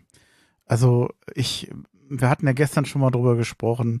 Ich, ich freue mich für Christensen, ähm, dass er auch die Möglichkeit hat zum Kontakt zu euch, weil auch hier ist es ja wieder so ein junger Mann, fremdes Land, kennst die Leute nicht und dann noch so einen kleinen Anker zu haben mit, mit Dänen, die vielleicht in Berlin leben. Äh, ich glaube, wenn, wenn ich in der gleichen Situation wäre, ich glaube, ich würde mich auch sehr freuen über sowas, dass man da so ein bisschen, ja, auch einen, einen Kontakt noch zu der alten Heimat und zu Dänemark hat. Ja, hoffentlich hast du da recht, dass er auch uns als eine Ressource sieht, sieht und nicht so als äh, Irritationsmoment oder so, ne? Ja, das denke ich schon. Dass, äh, ich verbinde da nur Positives mit. Ja, Aber ich auch. Viel, vielen Dank für das Feedback zu den Spielern. Da- Ja, das klar. unheimlich interessant, vor allem, dass du ja da auch teilweise an Kontakten schon hattest und erzählen konntest. Oftmals kriegt man das ja nicht mehr mit. Also gerade bei Henry Agerbeck zum Beispiel, da hört man sehr wenig. Da ich habe da viel gesucht nach ihm, aber nicht so viel gefunden, jedenfalls nicht aus der aktuellen Zeit. Also ich werde ihn nach unserem, äh, unserem Gespräch hier, das hat mich äh, reanimiert, äh, das hat mich motiviert, dass ich ihn wieder kontakte, denke ich. Mhm. Weil ich habe seine Nummer und äh, das müssen wir einfach machen und hören, ob er daran irgendwann Interesse hat. Jetzt muss man noch dazu sagen, was bei mir halt eine besondere Rolle spielt. Du weißt ja, wie man als Kind ist, wenn man dann Fußballfan ist. Man äh, vergöttert ja manchmal Ja, die ja, Spieler ja, ja, ne? Das ja, ist ja genau. dann wirklich ein Idol. Und ich hatte halt zwei in der Zeit. Der erste war Ete Bär Ja. und dann kam Agerbeck und ich war damals so traurig, als der ging. Zumal Ach, es auch immer sehr einfach war, den zu erkennen. Der hatte so semmelblonde Haare, den konnte Ja. ich aus 300 Metern erkennen. Dass, Okay. äh, äh, und, und er war einfach auch ein guter, guter Offensivmann, muss man auch noch sagen. Also Ah, ich habe den auch, auch deswegen gerne gesehen. Es, gi- es gibt ja so wenig heute da, von, von, von den Zeiten und so Video und äh, Aufnahmen und so. Es ist sehr schwierig, da ranzukommen. Und übrigens, äh, ich könnte ja viel mehr zu den Spielern sagen, aber manche Sachen sind ja auch so ja privat und so. Das lassen wir ja. Ne? Na, dann, das Und die dann- dann Privatsphäre wollen wir gewährleisten. Dann, genau. Und dann zu Gostau, äh, dänische Aussprache, wenn man daran Interesse hat, wäre Gostau. So mit Okay. AU am Ende. Gostau. Oh weia, da, also danke für die Info, aber ich Ja. kenne mich wahrscheinlich nachher, nachher dann doch wieder Gustav. Ich, Ah, ich lese es dann zu Deutsch. Ja, aber das, ja, ja. Alles da wäre ich jetzt auch gar nicht drauf gekommen. Alles- alles aber jetzt, meine Dänischkenntnisse sind dermaßen miserabel. Ich, äh, ich versuche dran zu denken. Ich gebe mein äh, Bestes. Ja, genau, und der ist das, äh, das äh, hoffentlich äh, gleich total egal. Ich- Ich glaube, der kennt es inzwischen und weiß, dass ihn alle Gustav nennen. Ich glaube, der hat wahrscheinlich aufgegeben, dass sie mal richtig aussprechen. Gut. Ähm, Fabian Reese war, glaube ich, für die meisten das Thema der Woche, die Vertragsverlängerung. Äh, er hat vorzeitig verlängert um zwei Jahre. Normalerweise wäre der Vertrag bis 2026 gegangen. Jetzt geht er bis 2028. Ich habe ein Zitat von ihm, das will ich gerne noch zum Besten geben. Hm? Ich fühle mich bei Hertha BSC mit all seinen Fans unglaublich wohl. Mit der Vertragsverlängerung möchte ich ein Zeichen setzen. Ich glaube an den Erfolg und an die Ziele unseres Vereins und möchte mit Hertha BSC wieder dahin zurückkehren, wo der Club hingehört, in die Bundesliga. Wie wertest du das? Die Euphorie bei vielen ist groß. Ja, äh, also Rese mögen ja, sagen wir, fast alle und die, die, die ihn nicht mögen, die, die bleiben leise, die bleiben leise damit, denke ich. Hm. Nee, eine kleine Anekdote dazu. Also unser neuestes, äh, unsere neuest, neuestes Neuhertanerin, meine Freundin, also Rese ist schuld, dass sie Hertanerin geworden ist. Äh, so sage ich so ein bisschen aus Scherz. Mhm. Äh, die ist sehr leidenschaftlich, äh, die schreit und wir werden fast aus, aus Bars geschmissen und so. Äh, aber das kommt mehr oder weniger von Rese. Und dann habe ich sie dazu gezwungen, äh, die Spiele zu sehen. Ein Scherz. Das, äh, aber die findet, die findet ihn sehr geil und das denke ich, die meisten äh, tun das. Äh, besonders Frauen, der hat irgendeine Anziehungskraft da. Kontraktverlängerung. Dazu willst du hin, denke ich. Ja. Äh, ja, das kann man ja beidseitig sehen. Äh, wir, kennen, ja- wir kennen ja beide die Fußballgeschäfte und wir wissen, wie zynisch das ist und äh, dass es meist nur um Geld geht und nicht um äh, Gefühle, Ehre und Stolz und so. Ähm, natürlich äh, besteht die Risiko oder die Möglichkeit, dass er im Sommer doch noch wechselt, äh, obwohl er jetzt äh, den Vertrag verlängert hat. Äh, es geht ja um vielleicht den Verkaufspreis, es geht ja vielleicht um andere Sachen, um Ruhe in den Verein zu bringen, weil da ist so viel darüber diskutiert worden und wenn wir bis Sommer da noch darüber diskutieren, dann können wir nicht an die wichtigen Sachen arbeiten, nämlich die Integration der jungen Spieler in die Mannschaft, bla bla bla bla. Worum alles ist, das ist für mich keine Garantie, dass er bleibt. Aber, und jetzt kommt das Aber, mit Rese würde ich mich wundern, wenn er, weil er so, weil er so authentisch scheint, weil er so authentisch Mhm. dasteht und viele persönlichen Sachen von sich gibt und, und da gibt viele von seinem Privatleben und so. Es, es würde mich wundern bei so einem Prinzipmensch, wenn er so eine äh, symbolische Aktion wie hier Mittwoch mache mit, mit, mit dem Trikot und alles aufhalten und dann dennoch geht. Also das würde mich wundern. Hm. Also man, man kann ihm zutrauen, dass er trotz bester Angebote bleibt, aber ich fürchte, ich bin ein bisschen der Spielverderber, denn ich bin zu sehr geprägt davon, von der Realität und ich weiß, äh, Maxi Mittelstädt, wir hatten das gleiche schon mal, Ja. hatte damals seinen Vertrag verlängert und der Berliner bleibt und große Freude und er ist dann kurze Zeit später gegangen und nach äh, zu Stuttgart gewechselt. Der Verein bekam dann eine höhere Ablöse und äh, letztendlich ist es ja heute immer so, seit Bosmann, m, wer jetzt glaubt, dass eine Vertragsverlängerung zwangsläufig bedeutet, dass er im Sommer auf jeden Fall bleibt, dieser Zusammenhang ist mir zu unsicher. Den sehe ich so nicht. Ähm, am Ende wird es Rese selber sein, der im Sommer und äh, entscheidet, ob er geht oder nicht.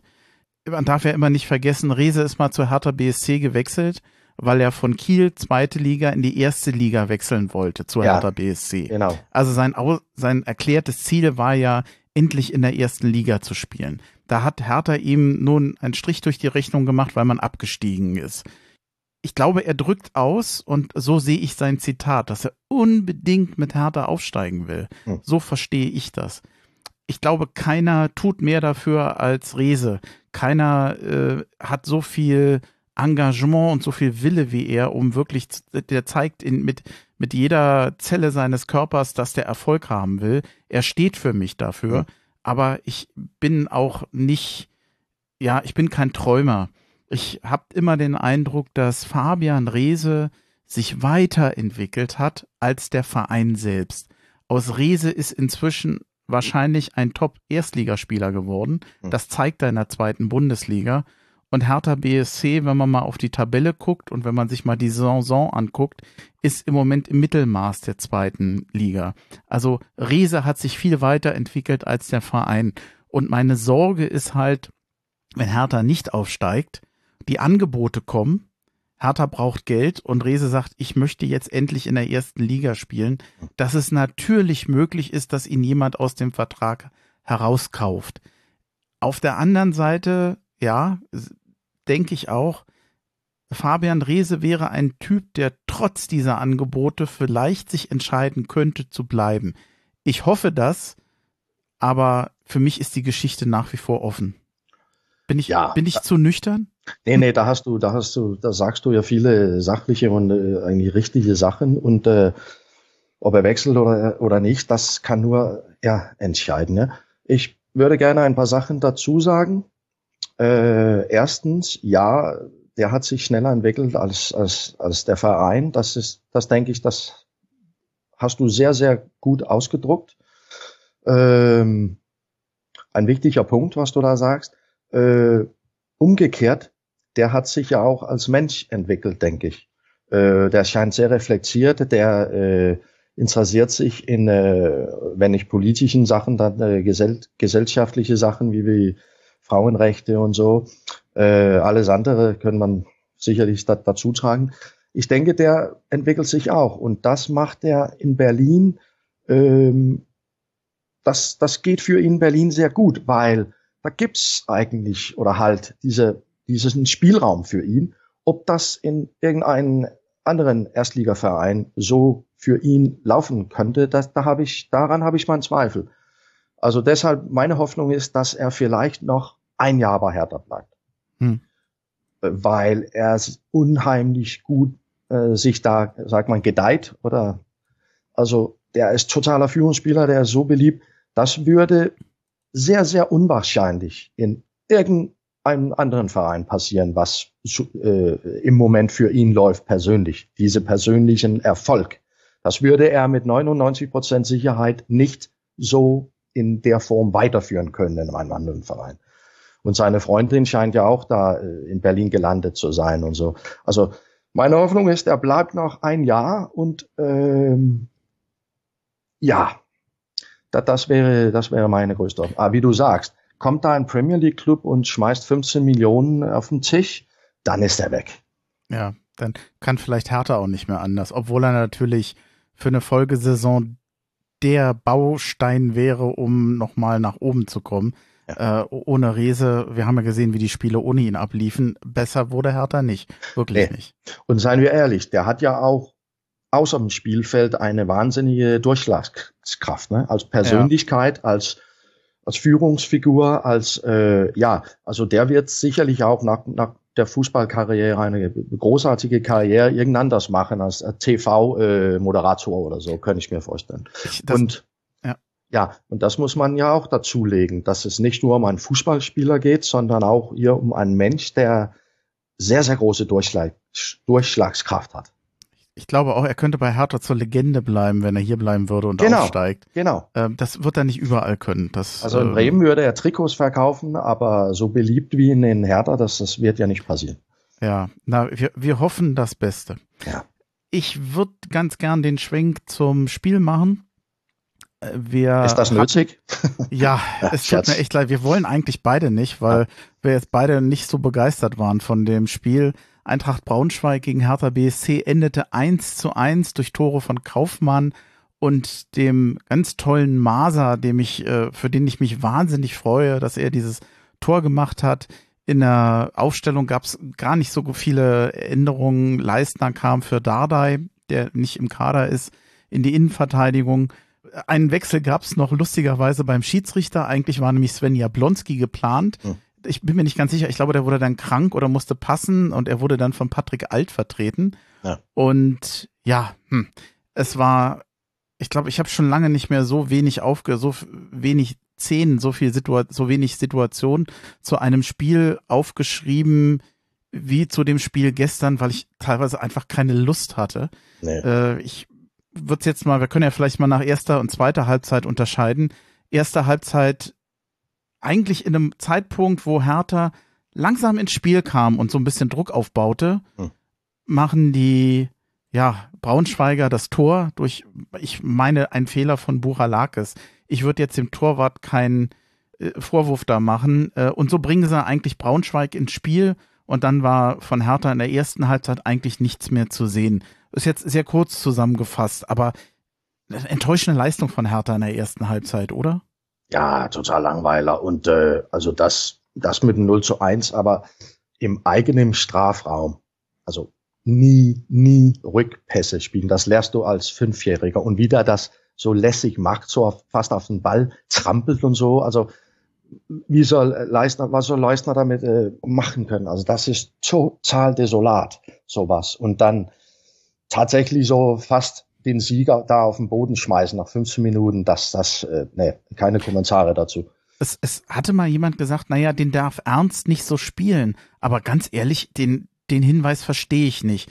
Denn er hat ihn sauber angespielt, er hat ihn direkt angespielt und Buchalakis konnte unbedingt den Ball nehmen. Also, Ein Argument wäre, dass Buch Buchalaris ähm, mit dem Rücken zu den Gegenspielern steht. Da Ja. ist es auch für ihn schwierig, so einen Pass zu bekommen. Ne?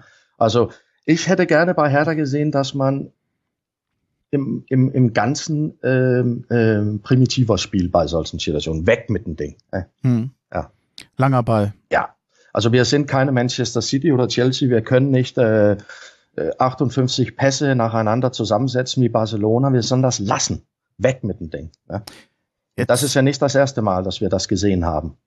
ich bin kein Fan davon, eine Niederlage oder ein Spiel an einem Spieler festzumachen. Da sind letztendlich äh, zehn Feldspieler, die 90 Minuten klar, oder äh, über 90 Minuten da Ja. stehen. Da kommt jetzt, äh, kann man jetzt nicht sagen, das ist jetzt die eine Situation, das kann, kann das Team ja noch ausbügeln. Ich fremdel sehr mit Buchalakis. Das ist einerseits wird er gelobt für seine Spielübersicht und für seine genauen Pässe. Auf der anderen Seite hat er, wie ich finde, deutliche Defizite, wenn es darum geht, körperlich dagegen zu halten, Zweikampfverhalten. Und ich finde, es sind zu oft Situationen dabei, wie jetzt dieser Fehler oder ich glaube, er hatte in Wiesbaden auch eine große Chance, wo er ein Tor hätte machen können, wo er immer wieder nicht das Optimale rausholt. Ich nehme ihn immer wieder als Schwachpunkt bei Hertha wahr. Kannst du dem folgen? Findest du das zu hart oder also der, der beobachtest schwankt. du das ähnlich? Nee, das schwankt, der schwankt sehr viel. Also Ja. eigentlich wie die ganze Mannschaft. Ne? Und das Problem ist, wenn äh, acht, neun Spieler ausfallen, wie, in der, wie gestern in der ersten Halbzeit, dann, äh, dann, dann, dann sieht das nicht gut aus. Ne? Hm. Aber das ist, liegt ja nicht so an ihm, äh, eher an die Situation und dass man aus dieser aggressive Gegenpressing, müssen wir auch sagen, von Braunschweigern in den ersten 20 Minuten, dass wir da nicht rauskommen können. Und da muss man eigentlich den, den Ball weghauen, statt da zu probieren, zu kombinieren. Das ist hoffnungslos. Man könnte das drei Minuten im, im Voraus, äh, voraussehen, dass das schiefgehen würde. Ja. Und dann haben die noch nach dem 0 zu 1, dann haben die wieder angefangen, da im eigenen Strafraum zu, äh, also Positionsspiel zu machen. Das, äh, nee, nee, also keine Kommentare dazu. Nach 45 Minuten ging man halt mit dem Rückstand in die Pause und ich finde, man hatte Glück, dass es nicht 2-0 stand, denn äh, Gomez und Kaufmann, die hatten noch große Chancen. Mhm. Ich hatte lange den Eindruck, im Moment ist gerade Braunschweig an dem 2-0 deutlich näher dran als wir an dem 1-1. Mhm. Die erste Halbzeit war eigentlich ein Totalausfall. Das hatte auch damit zu tun, dass, wie ich finde, drei Spieler doch wirklich vielleicht in einer gesamten, in einer schlechten Mannschaftsleistung nochmal einzeln schlecht spielten. Buchalakis, Winkler, finde ich, kam auf seiner Seite überhaupt nicht zurecht. Ja. Und auch Niederlechner war, verschwand in der ersten Halbzeit. Es kam dann folglich zu einem Wechsel in der 46. Minute. Gechter für Buchalakis, Maser für Winkler und Tabakovic für Niederlechner. Ja. Und Hertha kam ja wie die Feuerwehr aus der Halbzeit. Zwei große Chancen für Tabakovic und in der 52.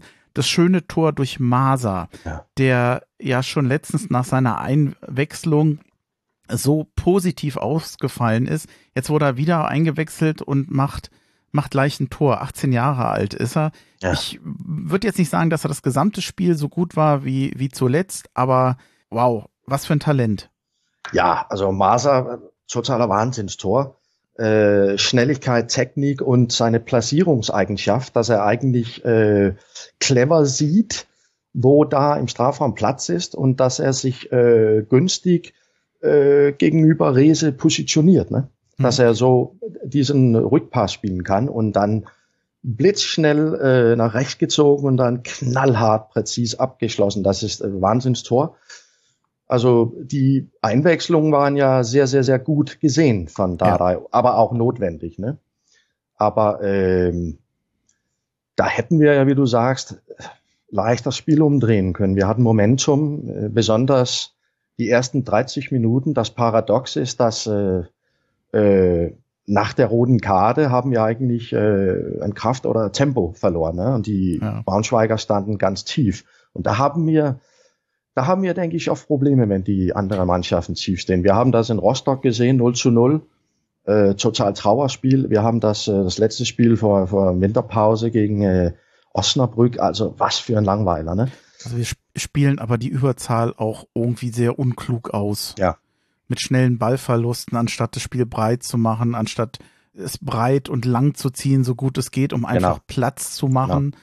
Äh, um mehr Räume zu machen, die man halt, die der Gegner in Unterzahl schlechter schließen kann. Genau. Ähm, eigentlich, also ich habe dann auf, habe nach dem Tor aufgeschrieben, äh, aufgehört aufzuschreiben, weil der Punkt war ja jetzt eigentlich, nimmt das Her nimmt Hertha das Momentum mit, komm gut aus der Kabine, machen den Ausgleich ich sag mal, die meisten Mannschaften drehen jetzt ein Spiel, machen den Anschlusstreffer, gehen in Führung und bei Hertha, ja, war dann, war dann irgendwie der Druck weg, spätestens seit der roten Karte. Eigentlich, also mit allem Verlaub, mit, bei allem Respekt für Eintracht Braunschweig, ist es jetzt auch nicht so die Übermannschaft. Da äh. will ich doch eigentlich, wenn ich jetzt weiß, ich muss jetzt als nächstes nach Kiel und muss noch gegen St. Pauli spielen, da will ich doch drei Punkte da machen, um oben dran zu bleiben. Das war mir zu wenig und ich weiß immer nicht, ist das ein taktisches Problem? Ist das immer noch ein grundsätzliches Problem? Ist das ein Willensproblem? Ich mach's mal ganz kurz. Für mich ist es dann irgendwo auch ein Qualitätsproblem, weil es passiert der Hertha nicht zum ersten Mal. Wir haben uns gegen Wiesbaden schwer getan. Wir haben immer wieder Ausfälle in einer einzelnen Halbzeit, wo auch strategisch schlecht aufgestellt wird, wo ich mich manchmal schon frage, was hat sich das Trainerteam da eigentlich gedacht? Also Hertha kokettiert ja immer so ein bisschen mit dem Aufstieg und sagt, wir haben großen Umbruch, wir haben jetzt brauchen erstmal ein bisschen Zeit, um uns einzuspielen, aber ich glaube, dass wir dann nach der Winterpause, da können wir vielleicht besser spielen und gucken, was in Richtung Aufstieg geht. Ja. Aber eigentlich die Realität ist nicht so gut. Nee, also, also wie du sagst, Braunschweig ist eine sehr mäßige Mannschaft, äh, in aller Respekt gesagt. Und äh, zweitens, also das erste Regel, äh, wenn man in Überzahl spielt, das Tempo hochhalten. Ne? Das war so gestern nicht der Fall. Ähm, taktisch, da muss ich aufpassen, was ich sage, weil da habe ich äh, meine Begrenzung. Ich habe eher so große, breite Fußballerfahrung als taktische mhm. Einsicht. Aber ich finde es besser, wenn wir gegen diese tiefstehenden Mannschaften mit zwei äh, direkten Stürmer spielen. Wir sahen das mit äh, Zabagovic äh, im Herbst, als er äh, äh Previat zum, zum Freiwerk zum, zum, als Partner hatten und so, die beiden mhm. kamen zu viel mehr als gestern. Ne? Also der Zabarkowitz, der ackert und der kämpft, aber der hat immerhin zwei, äh, zwei Leute im Rücken und der, der kommt nicht zu viel. Und ähm, also zwei Stürmer hätte ich gerne so als ähm, äh, Variante äh, öfters, äh, das, das würde ich gerne öfter sehen bei Hertha. Ne? Hm. Dass äh, wir da, und Dada hat das ja früher gemacht, äh, mehrmals, dass er zwei Stürmer bringt. Ähm, ja, mit der roten Karte bist du einverstanden? Ich, also ich fand die recht eindeutig. Ja. Der Re Reporter bei Sky, der äh, hat das also zumindest hier ein bisschen relativiert. Ich habe mich etwas gewundert. Für mich war es klar rote Karte. Ja. Ich weiß nicht, ob der Schiedsrichter jetzt insgesamt eine gute Leistung gemacht hat, aber an der roten Karte gab es für mich wenig zu deuteln. Nee, ich auch nicht. Also das ist der, sag mal, unverlässig, was der, der macht. Der streckt das Bein und ob er, ob er, ob das ein Unfall ist, dass er, dass er Palko trifft oder so, das darf man einfach nicht. Und äh, der hätte wieder einen Kreuzbandriss bekommen können. Äh, für Gottes Willen ist das nicht passiert. Also das war eine gefährliche Aktion und da fliegt man raus, wenn man den Gegner trifft. So einfach ist das. Mhm. Gab es Spieler, die dir besonders gefallen haben in dem Spiel? Äh, ich denke, Palko, äh, nicht nur gestern, auch die, die beiden Spiele davor, äh, bringt äh, etwas Schwung ins Spiel. Ne? Und mhm. dass er diesen Wahnsinnstor äh, beim Standard gegen Magdeburg geschossen hat, das gibt uns eine Waffe, die wir einige, ein paar Jahre gefehlt haben. Also, äh, äh, was hieß da denn, der äh, Linksverteidiger? Äh, Plattenhardt. Plattenhardt. Ja, hm. ja. Also das hat mich gefreut, das zu sehen, dass wir bei Standards wieder gefährlich äh, sein können. Ähm, Palko, ja, äh, Rese wie gewöhnlich, der hätte vielleicht ein bisschen mehr äh, bringen können. Die haben ihn sehr gut aufgedeckt auf der linken Seite. Aber wenn man so zwei, drei Mann links zieht, um Rese zu, zu decken, dann entsteht ja Lücken äh, ja. anderer Stellen auf dem Platz. Und das, das müssen wir besser benutzen, dass wir diese langen Querpässe. Wir sahen das drei, vier Mal gegen Magdeburg, dass man so plötzlich den Ball querschlägt, von der linken bis der rechten, zur rechten Seite, so 30, 40 Meter genaue Pässe. Das ist eine Waffe, das könnten wir gern öfters benutzen, denke ich. Also äh, Riese war natürlich ein Aktivposten, aber es gab gerade zum Ende des Spiels viele Situationen, wo ich den Eindruck habe, da stehen jetzt zwei, drei Leute vor ihm und er geht ins Dribbling. Hm. Obwohl links und rechts noch Hartaner sind. Ich hm. meine, wenn er, genau wie du sagtest, er ist oft in Dribblings gegangen, wo die Entscheidung meines Erachtens nicht klug war. Eins gegen eins, das kann er sehr oft lösen. Aber oftmals wäre es besser gewesen, den, den Mitspieler mitzunehmen, der einfach mehr Platz hat, weil er ja die Gegner auf sich zieht. Das war dann auch von Rese nicht klug.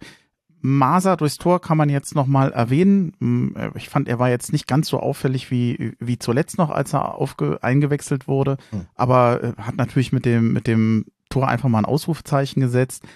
Äh, wen ich gerne noch erwähnen würde, ich weiß nicht, wie du ihn gesehen, gesehen hast, ich kann mich an Karbovnik ans erste Spiel erinnern, ja. wo der ein Wahnsinnsspiel machte. Er ja, hat dann genau. diese Qualität nicht mehr so gehalten, aber in den letzten Spielen, das ist mir in Wiesbaden schon aufgefallen, gegen Fürth, jemand, der den Ball durchs Mittelfeld treibt, ja. der äh, auch mal ein Dribbling macht, das hat mir unheimlich gut gefallen. Der wird immer besser. Ja. Ich finde den als Verteidiger gar nicht so großartig. Aber was er in der Offensive macht, wie er da den Ball trägt, ja. äh, mit welchem Tempo, das äh, müsste man eigentlich mal erwähnen. Das hat mir sehr gut gefallen, zum wiederholten Mal. Ja, das, das ist eine paar wichtige Sachen, die du da erwähnst. Äh, der bringt was, der bringt ein bisschen Schwung in der linken Seite und äh, gegen Magdeburg und Fürth, denke ich, da hat er sehr gut mit der Riese funktioniert. Also die haben sich mhm. sehr gut ergänzt. Ja, und er, ich finde, er ist der, er hat den besseren Blick für den Pass. Ja, kommt jetzt auch nicht immer an, aber äh, das ist schon schon sehr sehr schön anzusehen. Also ich will es jetzt nicht Ballverteiler nennen, aber das macht er in Teilen ganz gut. Ja, der hat der hat der hat einen offensiven Schwung auch und äh, sicherlich auch eine ganz ganz gute Technik. Ne? Mhm. Wie fandest du Barkok in diesem Spiel? Also, äh, der spielt eine schwere Position da, defensiv im Mittelfeld oder, oder so, Mittelfeld Achter oder so. Ich denke, die letzten drei, zwei Spiele, zwei, drei Spiele, der, der scheint mir nicht so auffällig. Also, ich hm. muss immer in, in, in, den Aufstellungen nachgucken, äh, wer der 18er ist, weil äh, man sieht ihn so nicht. Wie viel er ohne Ball ackert und so, das kann ich nicht so gut beurteilen, aber ja. Ist schwierig, ne? Es ist so ein bisschen Licht und Schatten, habe ich bei dem immer den Eindruck. Ja. Also ich staune manchmal, dass er doch das ganze Spiel durchspielt. Er hat einerseits immer wieder Situationen, wo er mit dem Ball umgeht, wo er ihn verteilt, wo er das sehr gut macht. Mhm. Und dann gibt's auch wieder Momente, wo ich an ihm verzweifle, wegen des ungenauen Passes, weil er im Zweikampf dem Gegner nachtrottet. Also er rennt mit, ja. aber er läuft nebenher. Und äh, ja, entweder legt er jetzt einen Zahn zu und stellt den Gegner, ja. oder er läuft nicht hinterher. Aber dieses äh, nicht Fisch und nicht Fleisch, das äh, da verzweifle ich manchmal an ihm und es gibt viele Spiele, wo ich mich schon gewundert habe, äh, ist es jetzt eigentlich, würde ich den jetzt durchspielen lassen? In, in, manchmal überlege ich es aber, ihn gar nicht aufzustellen. Also da bin ich mir noch nicht sicher. Der bringt mich manchmal zum Verzweifeln, muss ich ehrlich sagen. Ähm, war, ich habe jetzt noch mal. Ja, das kann ich nachvollziehen, aber mh. der ist Leihspieler, ne? Ja. Ja, da muss man ganz, ganz klar sein, ob man da verlängern soll oder ihn kaufen oder so. Das, äh, das, das müssen die, die Das müssen die Chefs entscheiden. Das, äh Ab einer gewissen Einsatzzahl äh, greift wohl eine Option. Dafür setzt man ihn sehr häufig ein. Ich glaube, man hat ihn fast immer spielen lassen. Ja. Könnte sein, dass er bleibt. Also ich hätte da im Moment Zweifel. Ich bin nicht überzeugt. Nee, ich auch nicht. Für mich kein klarer Kauf. Da gibt es andere. War das für dich ein verdientes Unentschieden? Ja, ich, ich bekam das, das Gefühl so nach 60 Minuten, dass äh, das sieht so wie ein Unentschieden aus, weil wir haben das ja mehrmals gesehen mit diesen äh, physisch starken, äh, mäßigen Mannschaften. Wir haben das erwähnt, Rostock, äh, äh, äh, äh Os Osnabrück, äh, dass die mhm. tief stehen und da passiert nicht mehr. Also und äh, das, ich hatte das ähnliche Gefühl gestern und das ist ja auch so leider passiert. Ne? Ich, ich denke, man hätte, man hätte, man hätte die letzten 15 Minuten mehr Druck machen müssen, mehr Chancen nehmen, weil ja die hatten ja fast aufgegeben, Konzers zu laufen, die, die Braunschweiger mit ihren Auswechslungen und so. Ne? Da, sah, da sah man deutlich, sie standen sehr, sehr, sehr tief. Also dieser unbedingte Wille, noch gewinnen zu wollen, den hatte ich nicht den Eindruck, dass bei Hertha BSC den alle Spieler ausgestrahlt haben. Rese ja, aber das war nicht bei allen so. Das fand ich ein bisschen schade. Ja. Hm, ich habe noch mal dieses, ist das ein verdientes Unentschieden oder nicht? Gefühlt hätte ich gesagt, ja ich hatte mir nochmal Statistik rausgesucht. Das ist jetzt nicht immer, immer das, der wesentliche Punkt, äh, das damit zu bewerten, aber Zweikämpfe 54 Prozent für Hertha, Ballbesitz 57 Prozent für Hertha, äh, Torschüsse äh, 9 zu 12 für Hertha.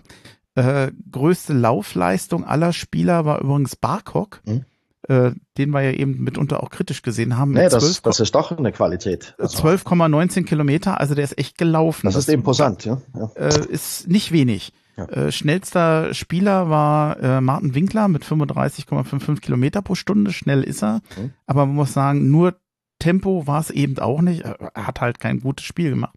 Und äh, beste Zweikampfquote fand ich äh, aller Hertaner, nicht aller Spieler, aller Hertaner, hatte Linus Gechter. Mhm mit 83 Prozent. Und da muss ich sagen, das ist für mich nochmal ein äh, Punkt zu sagen, äh, lass den weiter spielen. Ja, da, da, da bin ich ganz einig. Und äh, also wir können so viel wir wollen darüber plappern, äh, eine junge Mannschaft aufzubauen und die zu integrieren und so. Da gibt's ja nur eine Regel. Lass die spielen. Also keine Leihspieler, die 28 Jahre sind und da drei Monate aus Mainz kommen oder was weiß ich denn. Lass die spielen. Also ja. wir, wir haben nicht zu verlieren, so ein Spiel wie gestern. Ob wir eins zu eins spielen oder, also, ja. Man, man sieht ja auch, wie, wie hilfreich diese Saison für die Jugendspieler gibt. Da gibt es ja kaum einen Spieler, der sich nicht verbessert hat. Das ist ja wirklich, ja, man kann es ja greifen, die Leistungssteigerung. Die steigern das macht, sich. Das ja. macht jetzt noch nicht aus jedem von denen einen guten Erstligaspieler. Nee, nee. Aber man sieht, dass dieser Schritt vom, vom Jugendbereich zur zweiten Bundesliga bei einigen richtig gut geglückt ist. Genau. Und äh, innerhalb kürzester Zeit, seit dem Sommer. Also das ist schon bemerkenswert. Und das ist für mich auch der, der das positivste Resümee aus dieser Saison bisher. Es gab noch zwei Punkte, da brauchen wir jetzt nicht drüber reden. Ich will sie nur erwähnen, weil ich sie mitbekommen habe. Es gab nach dem Spiel äh, recht heftige Polizeieinsätze, hm. vor allem äh, bei den Braunschweigern äh, oder unter Braunschweiger-Fans gab es da wohl noch Probleme. Ich, ich sage das ganz vorsichtig, ja. weil ja. ich war nicht vor Ort. Ich kann das jetzt auch nicht abschließend bewerten. Äh, es gab Verletzte auf beiden Seiten. Also das war alles nach dem Spiel. Das war nicht so schön. Äh, wer da will, kann sicherlich nochmal im Internet nachlesen, wie mhm. da der aktuelle Stand ist. Ja. Und was der Ärger war, jetzt weiß ich nicht, äh, ob das dir aufgefallen ist, zumindestens wer über Sky oder Wow geguckt hat, der hat eine völlig wilde Übertragung gehabt. Der Anfang wurde nicht gezeigt, zwischendurch kam Werbung. Ja. Dann waren, also die haben so viel Fehler gemacht. Also, hm. Ich hatte bei Twitter geschrieben, die müssen gestern super Betriebsfeier gehabt haben. Die waren alle noch angetrunken. Es war äh, unfassbarer Kauderwelsch. Ich weiß nicht, was da los war. Nee. Da haben sich viele beschwert bei, bei Twitter oder bei X, wie es heute heißt. Aber das nur am Rande. Ausblick. Ja. Zwei Spiele haben wir. Zu Hause ja. gegen Kiel hm? und dann gegen St. Pauli. Gegen den ersten ja. und gegen den zweiten. Schwerer kann es nicht kommen. Was nee. glaubst du? Ach, ich mache ich mach mich da äh, wenig Hoffnung. Aber wir haben ja gezeigt, dass wir im Gegenteil zu den kleineren Mannschaften gegen größere Gegner uns steigern. Und äh, die Konzentration wird besser, wir stehen dichter, wir kämpfen mehr. Also mal sehen, ob da ein Punkt hier und da mhm. dort äh, geholt werden kann, aber nicht mehr, denke ich. Und äh, ja, also ich mache mir groß, ich, ich tippe normalerweise die Spiele nicht, weil das ist so schwer bei Hertha, ich, ich weiß es nicht, aber ich habe St. Pauli gesehen beim Heimspiel, ähm, also in Berlin. Und das war der stärkste Gegner, den ich in der zweiten Liga gesehen habe. So da, reif haben die gespielt. Da bin ich total das, einig. Also das, die, die waren, war äh, wie ja. ein Aufstiegsaspirant spielt. Ja, ja. Die sind da oben echt muss deswegen, also ich kann mir nicht vorstellen, dass wir gegen St. Pauli bestehen bleiben, wir ha bestehen werden. Wir ja. haben nach wie vor ähm, Sechser, die ja, ich sag mal, ganz wichtig sind, um eine Abwehr ent zu entlasten, vorne schon abzustürmen, die nicht oder nur bedingt funktionieren. Das wird ein, eine große Schwierigkeit werden gegen so eine spielstarke Mannschaft. Ja. Und äh, zu Hause gegen Kiel, wenn es dann ein Unentschieden wird, bin ich froh, ich sehe aber Hertha da nicht als Favorit. Wir haben da richtig starke Gegner und ich fürchte, wir werden es sehen. Wenn es anders kommt, umso besser. Ich freue mich über jeden Punkt, den wir haben. Aber mh, hm, wenn man realistisch ist, zwei ganz, ganz, ganz schwere Spiele. Ja, also St. Pauli, da sind wir ja 80 Minuten hinterhergelaufen. Die waren, äh, ja. ja, die waren äh, klar die beste Mannschaft der zweiten Liga. Ähm, wir können ja hoffen, dass die so langsam St. Pauli vielleicht müde oder satt werden. Die haben ja so viel Punkte Vorsprung, das werden die nicht wegschmeißen. Äh, mal sehen, was da passieren, passiert wird. Und Kiel, ja, also Heimspiele können wir immer gewinnen, auch gegen Erstligamannschaften haben wir mehrmals gesehen. Mal, also im, best, im besten Falle drei, vier Punkte, äh, im schlimmsten Falle null. Und, äh, und dann, ähm, solange wir uns nicht wieder mit dem äh, ich sag, ich kann das fast nicht sagen, Abstieg äh, beschäftigen müssen, dann ähm, ja, dann ist das alles okay für mich, was da in restlichen Spielen passieren wird.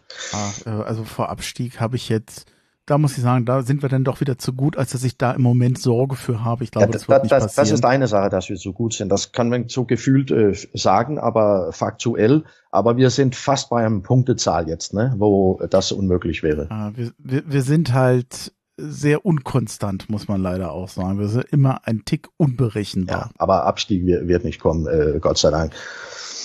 Nee, kann, kann ich mir auch nicht vorstellen. Nee, das ist, da, da haben wir zu viele Punkte jetzt gesammelt und da gibt's noch reichliche Spiele, um einen Punkt hier und dort zu holen und äh, das wird nicht passieren.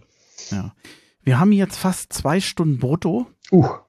Also mit 75 Minuten, das wird es wahrscheinlich nicht werden. Das wird ein bisschen länger, ist aber jetzt nicht schlimm es kann sein, wir müssen mal, ich habe, wir haben am Anfang, das hast du aber nicht mitbekommen, mal einen Tonhänger gehabt von drei Sekunden. Das bitte zu entschuldigen, das äh, war einmal ganz kurz, aber kam danach nicht mehr vor. Äh, vielleicht wird die Tonspur noch ein bisschen rauschen, ich werde es nachbearbeiten, aber ich bin ansonsten glücklich, dass das geklappt hat heute mit dir. Wir haben ja. viel vorbereitet, wir haben uns schon, haben lange Kontakt gehabt, wir ja. haben uns oft unterhalten und äh, viel geackert, dass es funktioniert. Und jetzt freue ich mich einfach, dass wir das im Kasten haben. Äh, ich werde es dann nachher noch nachbearbeiten müssen. Mit etwas Glück ist es dann heute auch durch. Das versuche ich. Und äh, ja, vielen Dank. Ich hoffe, ja. äh, ich habe ähm, es dir so angenehm wie möglich gemacht. Äh, Bremchen, das war wahnsinnig toll und äh, ja, das war ein langer Anlauf. Also ich hoffe, das wird sich belohnen und äh, dass du das mit dem Schneiden hinbekommst, dass du nicht die ganze Nacht sitzen musst oder so. Und äh, ich hoffe, dass ich äh, vielleicht später äh, auch wieder zu Gast kommen darf. Gerne. Wobei jetzt, das war auch anstrengend jetzt für dich heute, oder? Alles okay. Ist okay. Ich, äh, ich äh, rede mich warm hier, ne? Ja, wobei ich merke dann auch danach, ähm, ich bin dann erstmal kaputt, ich bin dann erstmal durch. Also meistens nach der Aufnahme noch ein bisschen was essen machen, vielleicht noch mal ein bisschen an die frische Luft ja. und dann noch mal hinsetzen, dass man einfach mal so ein bisschen den, ja. den Kopf ausschüttelt sozusagen. Ja, hast du total recht. Ich fahre nach Neuseeland an die an dem Fjord. Oh, das, da beneide ich dich drum. Weil mit Fjorden hier in Hessen ist es ein wenig eng. ich, ich werde dich einfach Fotos schicken. das, ja, gerne, gerne. Ja, dann, ich glaube, wir haben's dann, oder? Das war's. Und äh, vielen Dank an dich und Hauhe nach Dänemark. Ja, und Hauhe nach Frankfurt und Berlin und äh, das ganze Netzwerk, ne? Genau, in diesem Sinne. Hauhe. Hauhe.